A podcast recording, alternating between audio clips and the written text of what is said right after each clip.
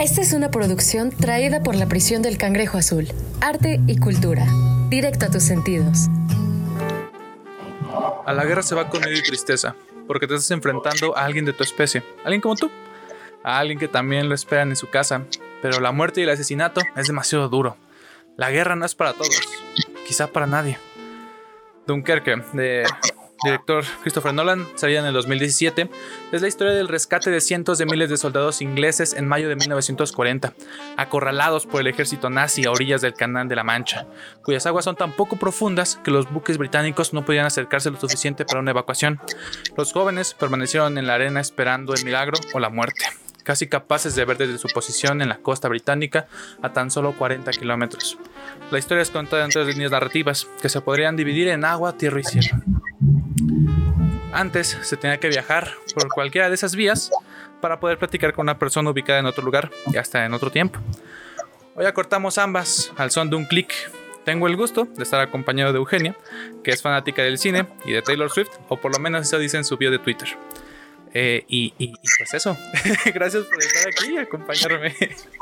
Bueno, muchas gracias por invitarme. Yo soy eh, Eugenia, eh, de Buenos Aires, estamos conectados justamente a través de, de la virtualidad, ¿no? de esto que tuvimos que ir adaptándonos un poco em, por, por, la pandemia, pero creo que nos acercó a otras personas que quizás antes de esto no, no, hubiéramos, no hubiéramos tenido contacto. Exactamente. En, en, general te platico que esto nació por lo mismo de la pandemia, porque estaba aburrido. Y antes lo que solía hacer mucho era ir a diferentes eh, eh, cuartitos de cine o salas de cine chiquitas a platicar con gente. Venimos a una película rara y platicamos entre todos. Se perdió eso y perdió un poquito el rumbo de lo que hacía los fines de semana. Entonces decidí hacer esto. Y a ti en específico te encontré, porque cabe recalcar al que me está escuchando, que o sea, yo no conozco Genia de nada. De hecho, eh, simplemente le mandé así un mensaje random porque busqué, está en Twitter y, y me puse a buscar así como, puse de palabras para buscar y puse cine y me salieron así como que varios este, perfiles, ¿no? Y seguía varios. fue como que, ok, voy a seguir a varios.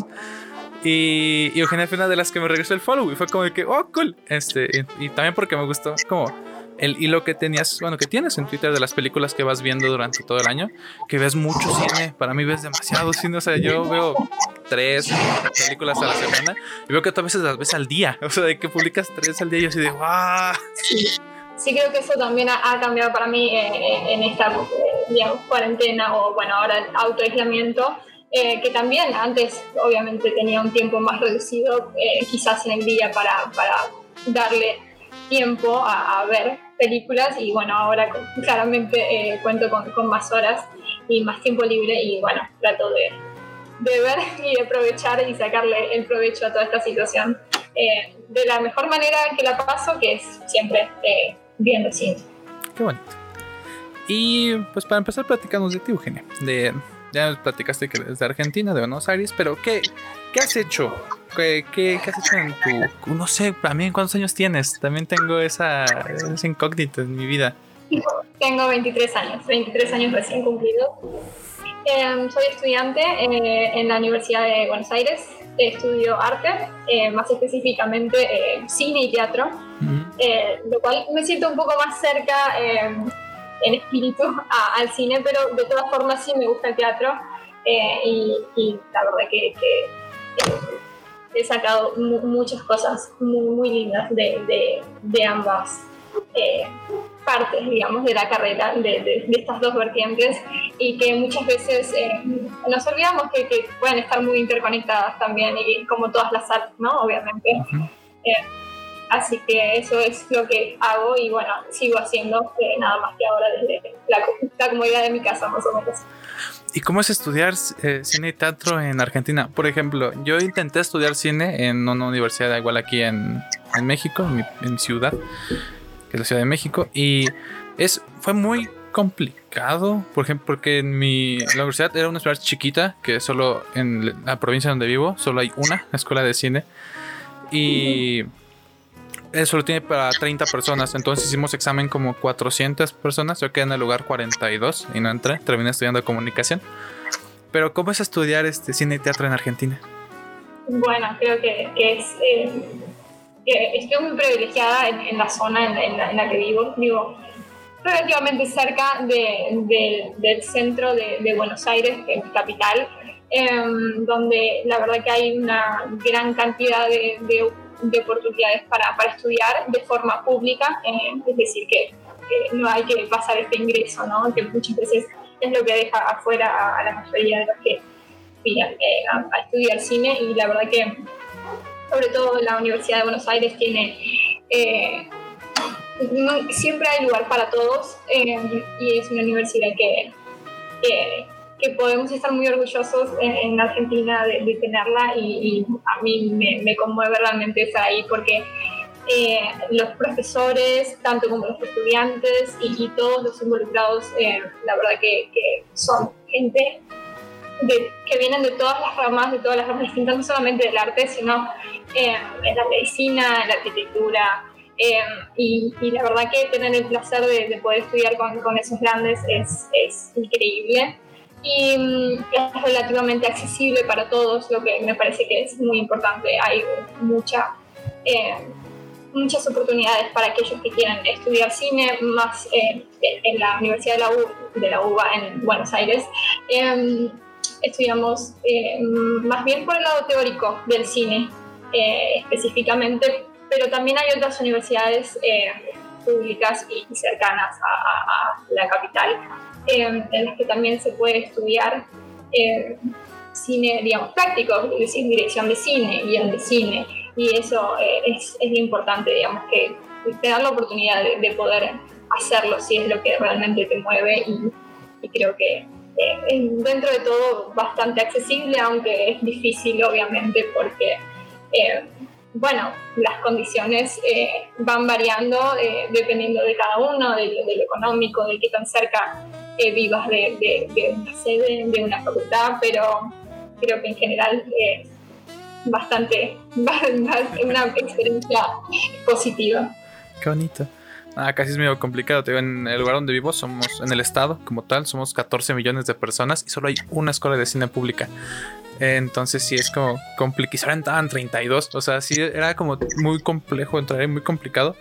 Pero pues igual se, se intenta. Lo que sí hay muchos son lugares de esparcimiento. Sí hay demasiados. Pero para estudiar académicamente no.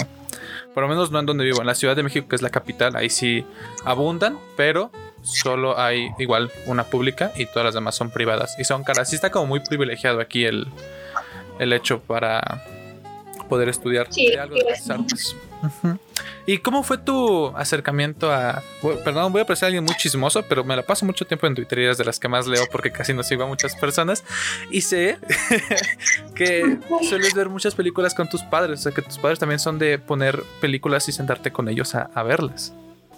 Eh, sí, sí, exactamente. Soy, eh, de hecho, eh, puedo decir que miro todo con, mis padres. o con, bueno, con mi mamá, que es la que en verdad vive, vive conmigo.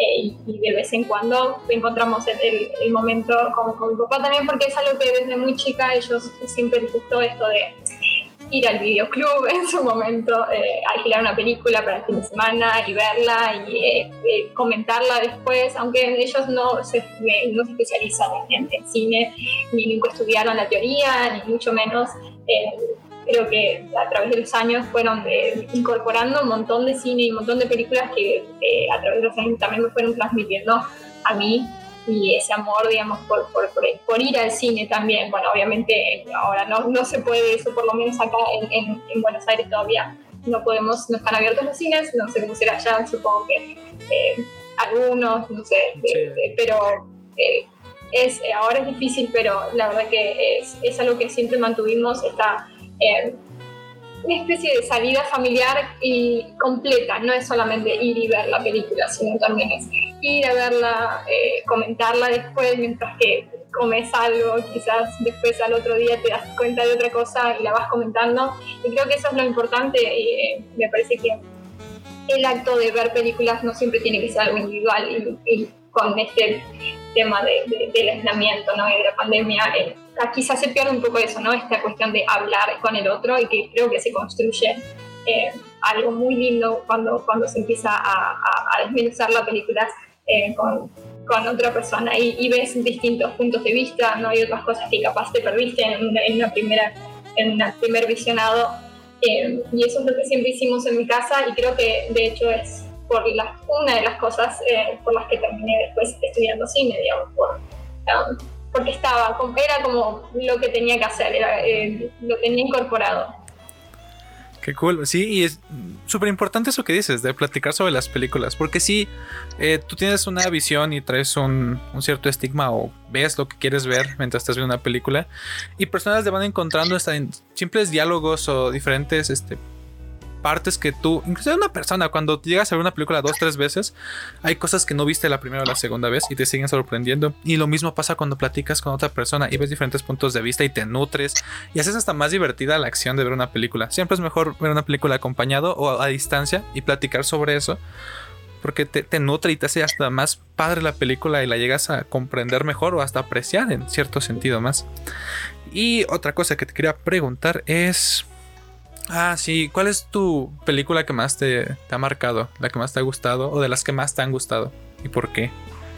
Bueno, em, creo que unos años antes, cuando ya tenía más o menos decidido estudiar cine, pero todavía seguía en, en, secundaria, en la escuela, em, vi por primera vez La ventana indiscreta de Hitchcock y eso fue como un descubrimiento para mí.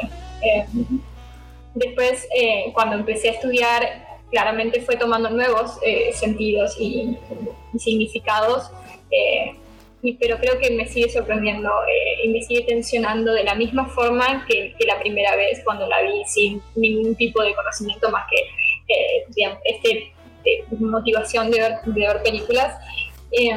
Em, y, creo que eso es lo que me transmite Hitchcock en general. Eh, bueno, si, si, me, si me seguís también en, Twitter puedes, ver eso, justamente. soy una fanática. Eh, pero hay un montón de películas y justamente me parece que también estaría bueno hablar de, que cuando tenía unos 12 años, creo, vi El origen de Christopher Nolan y, y también me, me marcó muchísimo.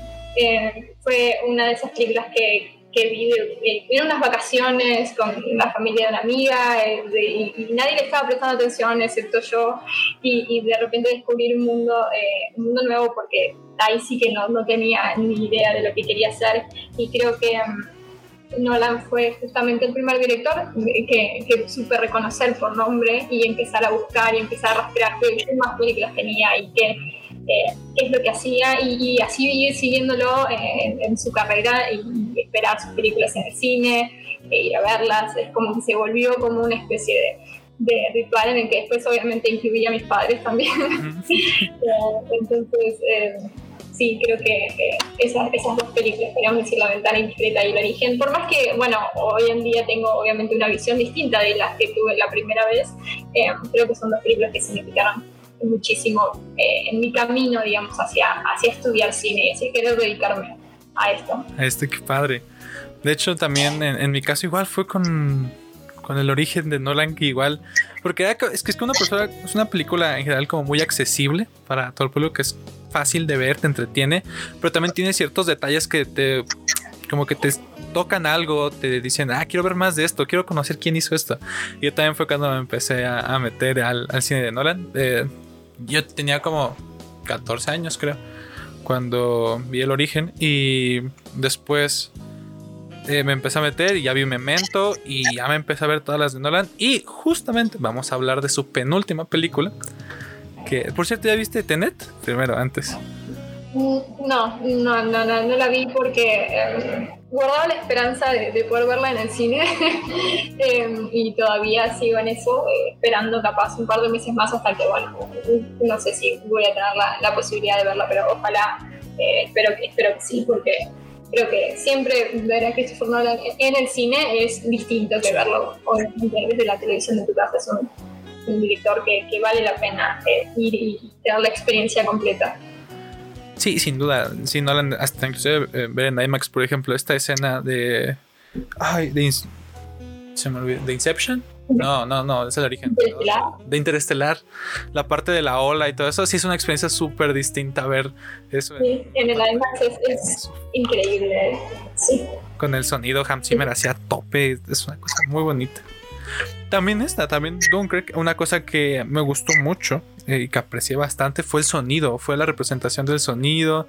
Eh, hay una escena en particular que me gustó mucho, cómo se ocupa el silencio eh, y cómo y el miedo de cuando el piloto se cae al mar y se empieza como a llenar la cabina de agua. Y se empieza, inclusive el sonido como que empieza a bajar y él se empieza a ahogar y le suenan como los golpes en seco, como si el micrófono estuviera debajo del agua, haciendo ese efecto que estuviera debajo del agua. O sea, eso me parecía increíble. En general, el sonido de Dunkirk se me hizo impresionante y, sí me dolió que no ganara Hans Zimmer el Oscar a, Sí, sí.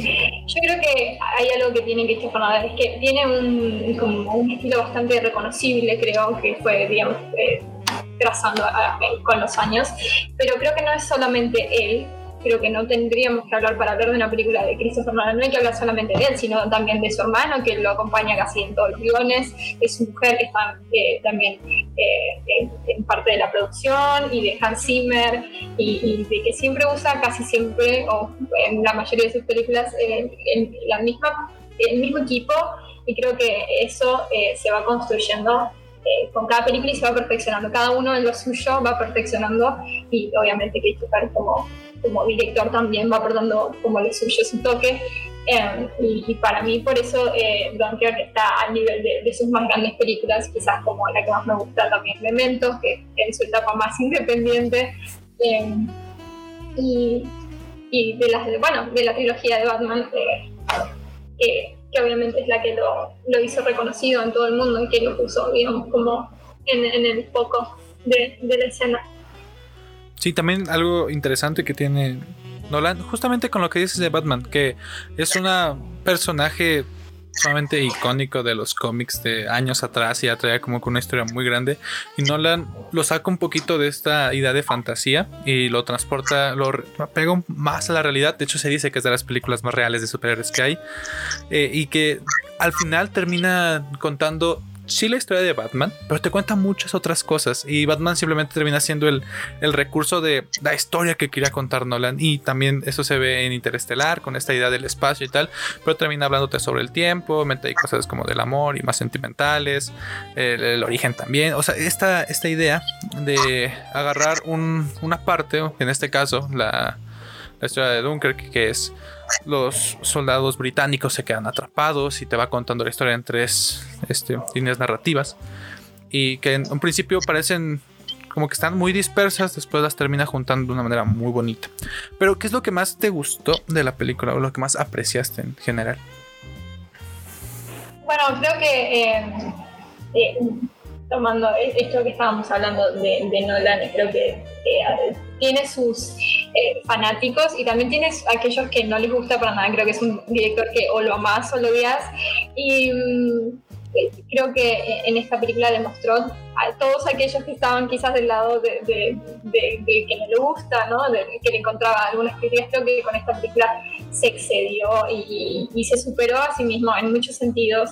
Y creo que lo que más me gusta es que logró traspasar la, la barrera de, del guion y, de su problema quizás eh, de algunas películas de sobreexplicar eh, el, guion y, la trama, ¿no? Y poner en boca de sus personajes eh, todas, las veces como explicando quizás lo que está pasando en vez de mostrándolo. Y creo que acá en, en, que lo visual te atrapa en, todo sentido. No, no hay necesidad de, de decir nada eh, las imágenes hablan, hablan, por sí solas, crean un ambiente eh, que de hecho él dijo que para hacer la película estaba pensando justamente en Hitchcock y, en el suspenso y él dice que más que una película de guerra o una película del género bélico es más bien una película de suspenso y creo que tiene mucha razón y lo que él construye digamos es esa sensación eh, de agobio y de encierro incluso en una playa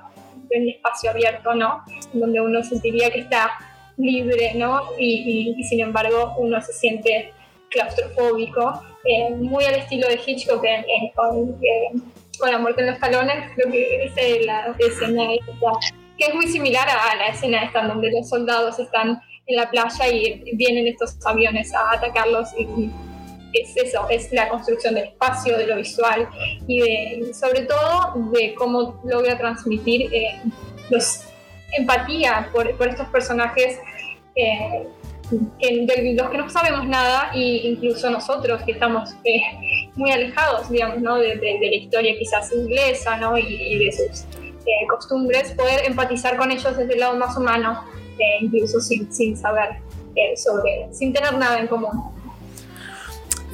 no, no había pensado como tal en eso, pero Sí, ahorita que lo dices tienes mucha razón. Esta parte de encapsularte en un espacio abierto, donde si es el mar y se veía enorme y estaban en la playa en un espacio inmenso, pero aún así se sentían atrapados, eh, se dan este, sí, como una especie de claustrofobia en un espacio abierto, lo que es fantástico. Y, sí, completamente el gran fallo que tenía Nolan para muchos y también un poquito para mí era que sobreexplicaba las cosas, se cargaba mucho al guion, mucho al diálogo y no sé, si era como que le decía al espectador que, ok, si no entiendes esto, te lo voy a explicar con manzana para que sepas qué está pasando. Y aquí sí le recarga muchísimo lo visual y es algo que se aprecia. Y siento que al mismo tiempo, eh, porque si me puse a leer muchas reseñas de, de, de, la película y los críticos le gustó mucho, pero al público en general decía que era como de sus películas más flojitas, que no estaba como tan emocionante, por lo mismo, por la falta de diálogos, la falta como de situaciones que te hacen más digerible. De hecho, lo que me sorprendía mucho es que veía películas que te decían, este, te explico de qué va Dunkirk. Fue como, ay, no sé si necesitaría esa película una explicación. Quizá un análisis sí, pero no una explicación de qué va la trama, porque no, no se me hace como, ¿sabes? Como que, lo dice ahí visualmente está. Sí, sí, eh, totalmente. Creo, a mí, para mí también era un pequeño problema, si bien siempre me, siempre me han gustado sus películas, eh, creo que eh, acá le da un, sí, un factor más importante a lo visual y lo deja hacer. además de que después en la, trama también tiene una, un porqué el hecho de que algunos personajes que no hablan, ¿no? Y que eso también implica un plot twist final, ¿no? que muy bien utilizado también. Eh, pero eh, sí, puede ser que, para aquellos eh, los críticos digan, ah, sí, es su mejor obra o es muy buena y que quizás la gente después tiene otra, otra percepción de, la película. Y otra cosa a mí que me, me cuando, cuando supe que iba a ser esta película y vi el cast y dije, ay, no sé, que es cuando está Harry Styles, que me causaba dudas no por su capacidad como actor, sino por cómo iba a ser este ocupado en la película, porque es Harry Styles en sí como, como ser humano, como persona, es alguien que va a llamar muchísima gente. Y estaba claro que esta película iba a haber muchísima gente solo porque iba a estar Harry Styles, eh, un poquito yo, de que a mí sí me gusta su música y sí me gusta como lo que hace y tal. Y como que ah, me daba como mucha curiosidad ver cómo actuaba y me gustó mucho, inclusive en esta faceta que yo dije, ah", porque era como una persona como que pensaba en sí y eh, sonaba como medio arrogante y medio fuerte, cosa que yo no me lo imaginaba en él. Fue como que, ok, sí fue un gran acierto y me gustó cómo se implementó y que no se centró que la estrella, porque era su, su Cats, era de las, bueno, junto con Tom Hardy, que es como Tom Hardy, pero pero este personaje de Harry Styles por ser tan mediático me daba la duda en cómo lo iba a ocupar, si para un gancho o simplemente iba a ser un actor más. Claro, sí, sí, yo tenía la misma duda y creo que, eh, bueno, eh, Harry Styles como, como cantante, creo que, bueno, en el mundo de la música uno tiene que construir esta personalidad que tiene que ser, eh, obviamente, lo, sí, lo central y, él es muy icónico en, todo lo que hace y, y, de repente tener que estar en una película, uno tiene que olvidarse como actor de, de, quién es uno, de quién es Harry Styles. Y creo que eso es algo que definitivamente me pasó a mí cuando estaba viendo la película. No estaba viendo a Harry Styles, de hecho muy pocas veces me acordaba que era él, sino que estaba realmente metida en la historia y en estos personajes y quería saber sobre ellos. Y creo que eh, habla muy bien en general de, él y, también de, Nolan eh, al elegirlo. Y, y que de hecho es su primer trabajo en el cine, pero no es el único.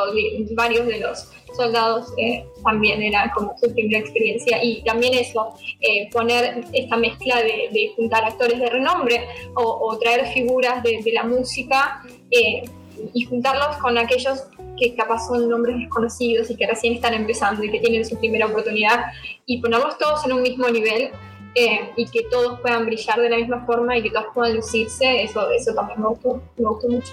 Sí, habla muy bien del director, su manejo eh, con sus actores, que cómo los logra nivelar y que todos brillen a un cierto nivel y, se acoplen perfectamente.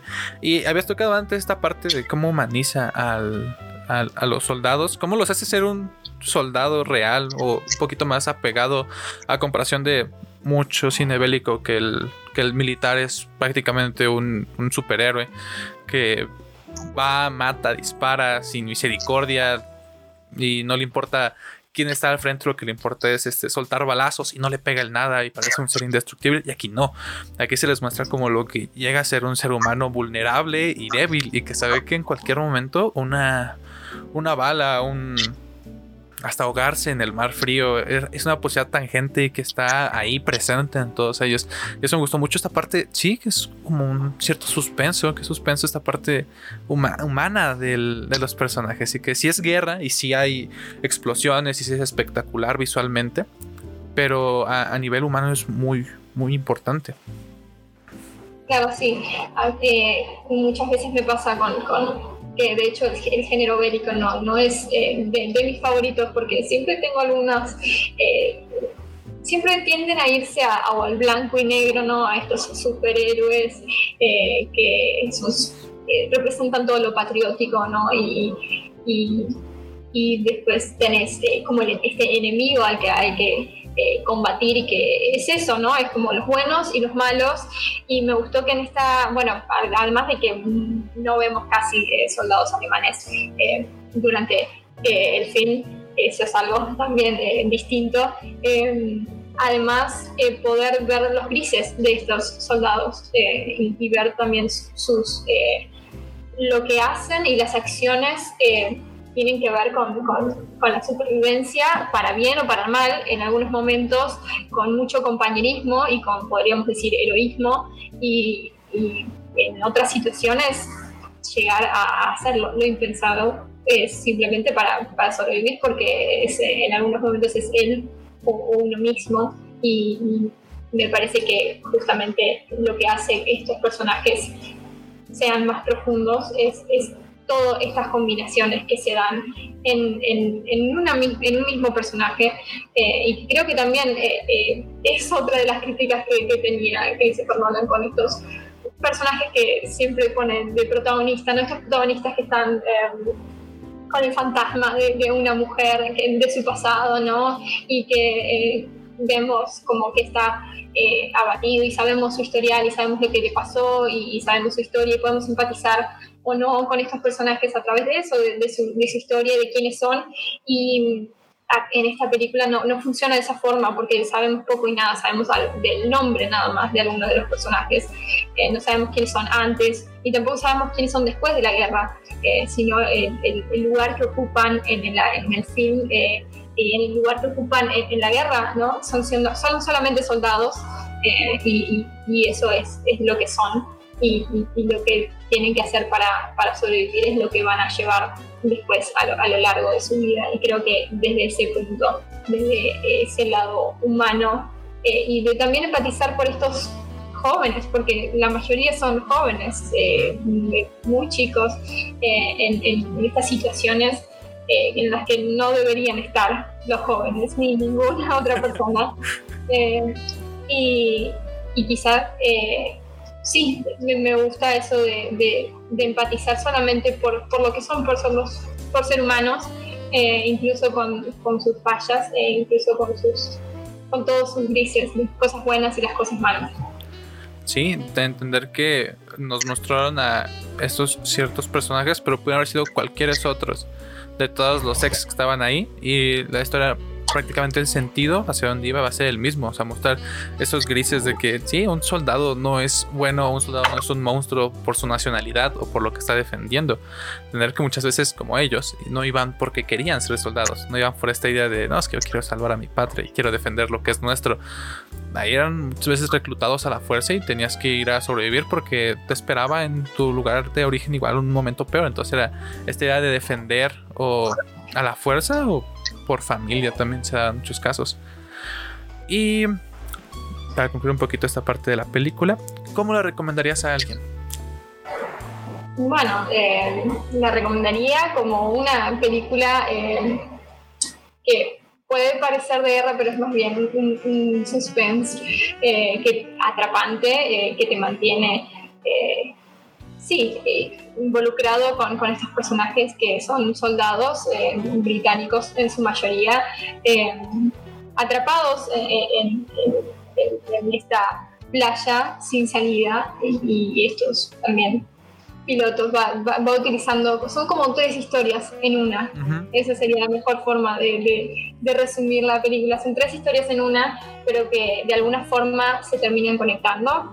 Eh, no solamente eh, en, una línea eh, cronológica se juntan, sino que también por los mismos sentimientos y por los mismos valores, quizá podríamos decir, que comparten entre estos los que están en el agua, los que están en la playa y los que están en el aire. si bien parecen distintas eh, situaciones, al final todos están más o menos pasando por lo mismo. Entonces, o sea, lo tienen, vean, Dunkirk está muy bien hecha, visualmente es impresionante en todas sus facetas, es una película muy bonita de ver, muy bonita de entender y muy bonita de escuchar. Es una película muy completa, sí de las mejores de Nolan, este, sin duda, junto con todas en general tienen muy buenas películas. Vean Tenet también, si no sé si tienen la posibilidad, pero igual no salgan tanto. Pero eh, está, está padre igual Tenet. Dunkirk también me gusta mucho. Y para seguir platicando, vamos a extrapolar tres temas que me parecen importantes de la, de la película. La primera es la idea de la guerra.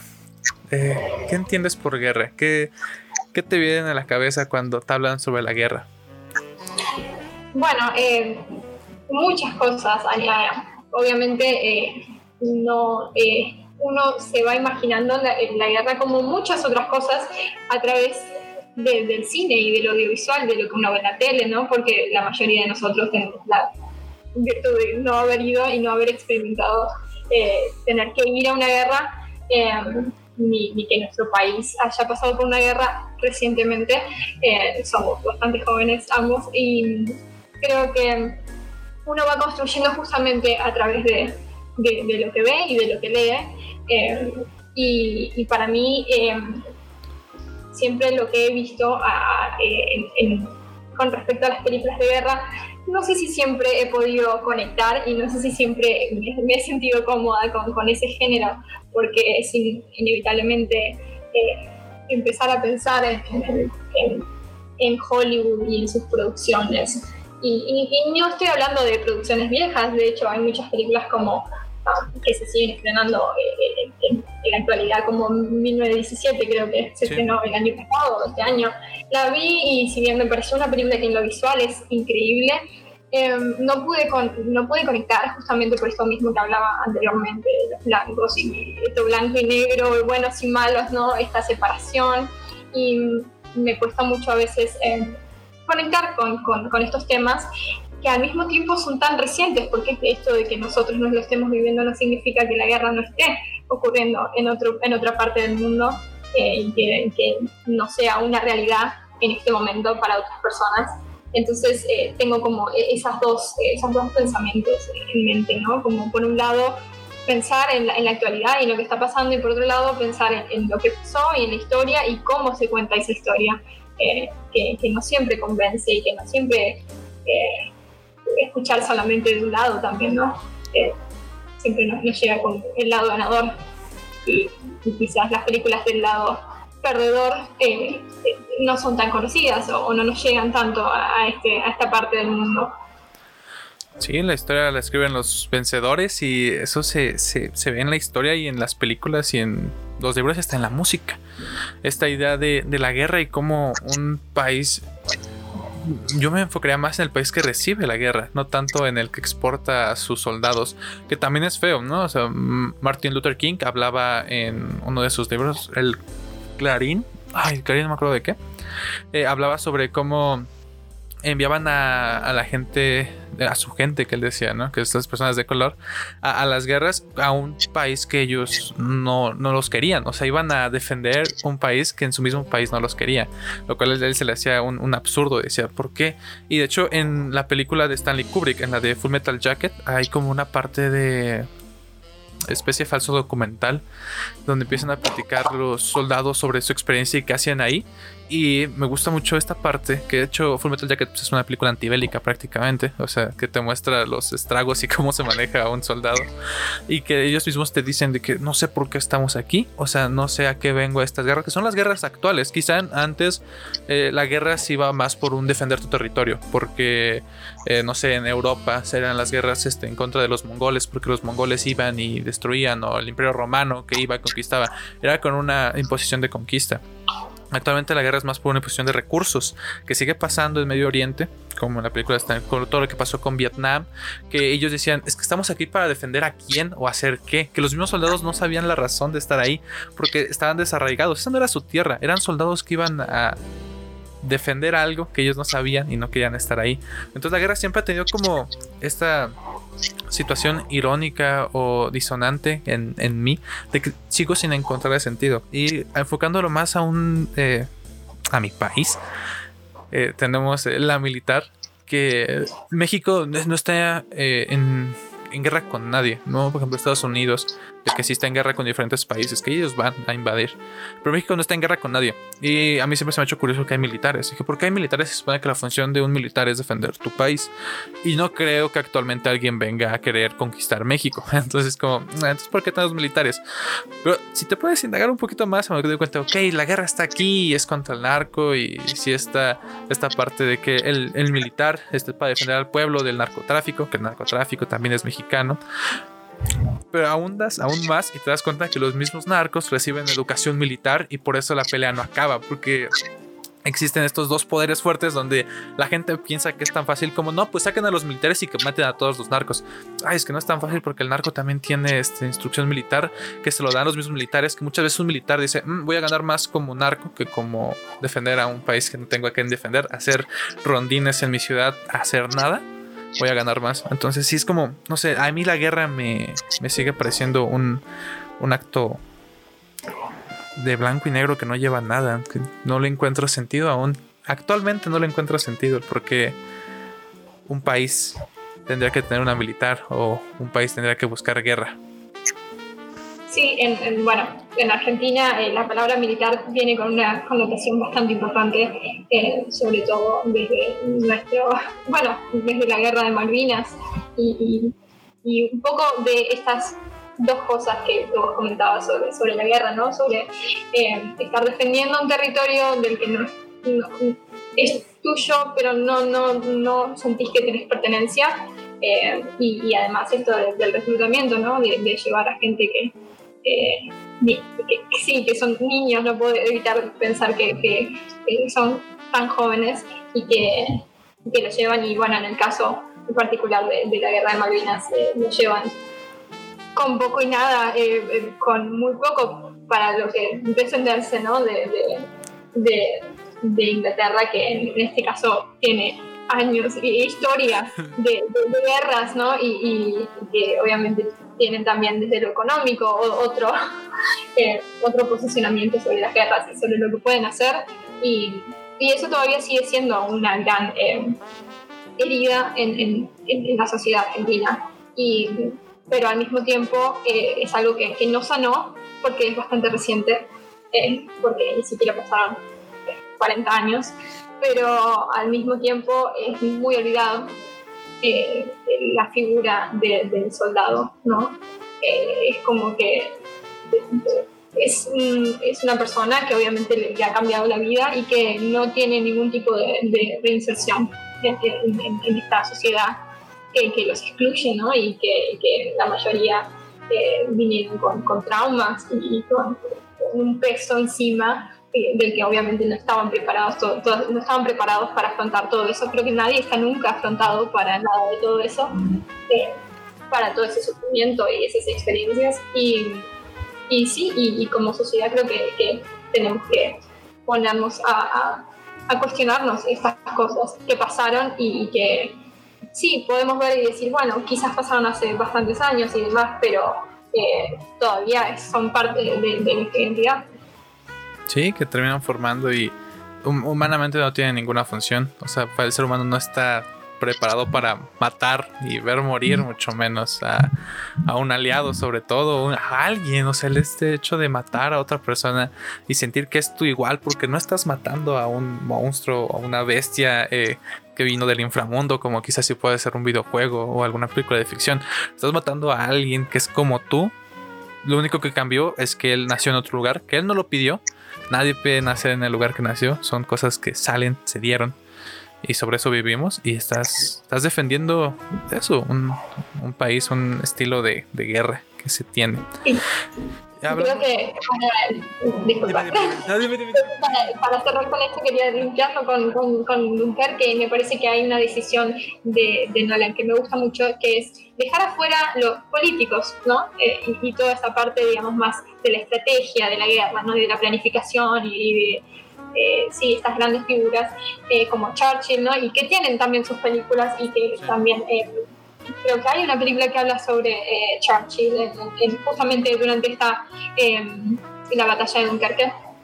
Estoy casi segura de que también fue premiada y demás, pero me parece que el, el enfoque que me gusta de Dunkerque es justamente mostrarte esta otra parte, digamos, aquellos que iban realmente, que estaban eh, eh, activamente en la guerra, estos eh, quizás no preparados y, en las peores condiciones, y, dejar de ver a la guerra como algo así, como, como un conflicto entre, entre dos países y, empezar a, verlo más como, como algo más, una, quizás una tragedia humana a la que se tuvieron que enfrentar un montón de personas.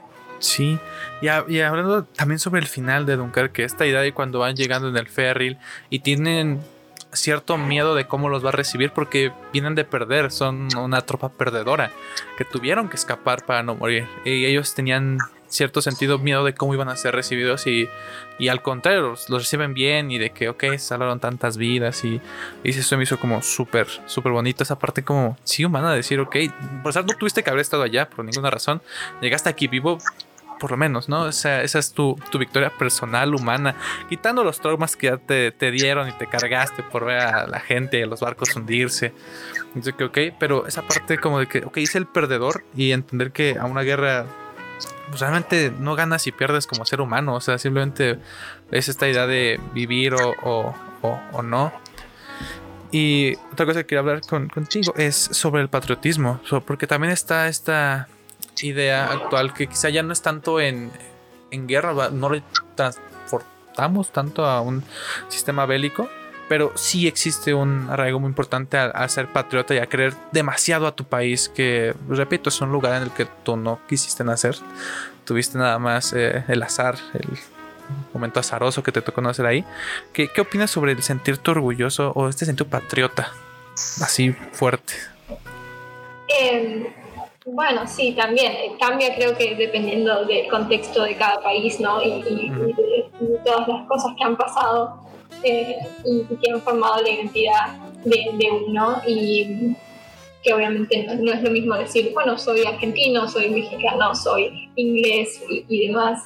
Y creo que sí, la, película eh, es bastante patriota, podríamos decir, obviamente, con todos estos diálogos que habla de, de que el hogar los está yendo a buscar, ¿no? Esto, esta gente, ¿no? Eh, que, no se conocen y que, no tienen nada más en común que esto, haber nacido por casualidad eh, en el mismo lugar, van a rescatarlos solamente eh, por el hecho de, compartir la nacionalidad y, de qué extraño es cómo se va construyendo todo eso, ¿no? Esta sensación de colectivo entre un montón de personas que quizás no comparten nada más que eso, en común, nada más que un, espacio eh, eh, en la tierra. Y, y, que al mismo tiempo hablar de patriotismo y, en, la Segunda Guerra Mundial también es, es importante para entender la mayor parte del nazismo y de por qué tuvo el,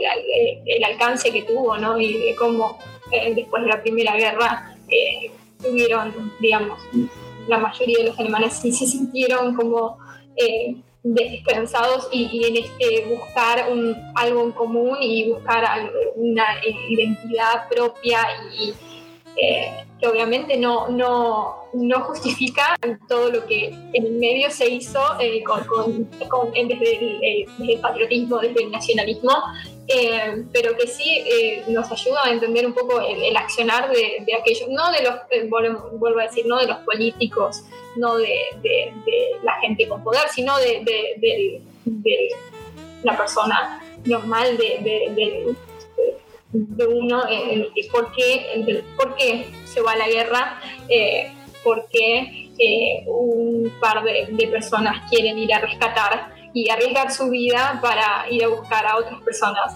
eh, que no conoce en absoluto, solamente por esta idea de, lo patriota y de, y de lo nacional. Pues sí, totalmente. Y sí, también hay que entender eso, o sea, sobre todo el contexto. Todo, todo, todo define el contexto. Para entender cualquier situación hay que el contexto, como decías, de los alemanes que perdieron todo, sentían este desarraigo en todo, desde lo, lo económico, lo material, lo social, lo artístico sentían una total traición por parte de, los, de los judíos y del mundo en general, que le habían dado la espalda total a, Alemania y lo único que les quedaba era el pedacito de tierra en donde les tocó les tocó nacer, porque se le echa mucha culpa a Hitler y que Hitler fue el gran villano, que sí, pero para eso hubo elecciones y todo un pueblo lo eligió sabiendo sus propuestas y lo que él pensaba y lo que decía en sus discursos. Que tú los escuchas es como que, wow, o sea, sí está muy, sí está muy, muy fascista, sí, es muy directo sus discursos y la gente nació lo apoyaba y lo vanagloriaba porque todos pensaban igual que él era un sentido patriota muy, muy, muy arraigado. Sí, todo, depende del contexto. Eh, se puede ocupar, eh, siento que el sentido patriótico lo puedes enfocar a algo bueno, pero no sé, yo igual no, digo, por, ejemplo, en mi situación mexicana, como mexicano, eh, en general no hay un sentido patriótico tan fuerte. O sea, sí está el hecho de que te gusta mucho ser mexicano, pero es más eh, hipócrita en este sentido. El mexicano común, por lo menos, quizá hay quien sí se siente muy identificado con México, sobre todo el ámbito militar. En el ámbito militar sí se sienten súper identificados con el hecho de defender a, una, a una bandera, a tu nación, a tu gente.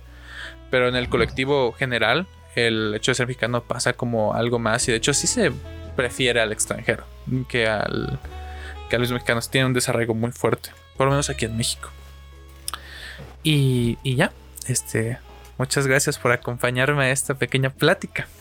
Gracias gracias a vos por, invitarme y por sí hacer esto que, tanto me gusta no y que, comentaba al principio que hablar sobre películas y, ver que, que qué se puede sacar de nuevo eh, con, la mirada de otro. Y, nada más, algo que más quieras agregar, que te sigan. Eh, me encanta tu arroba de Twitter. sí, eh, sí, es arroba Baby. sí, en verdad es una cuenta que tenía hace varios años y que empecé a usar durante el aislamiento eh, también por esto de, tener más tiempo libre ¿no? y de, enfocarnos. Y es, divertido tener un lugar donde uno puede ir a, hablar sobre las cosas que le gustan y encontrarse con más gente eh, que, le gusta lo mismo y poder compartir eso. Y, ya, muchas gracias por escuchar esto. Eh, como siempre, tomen agua. un beso. Bye.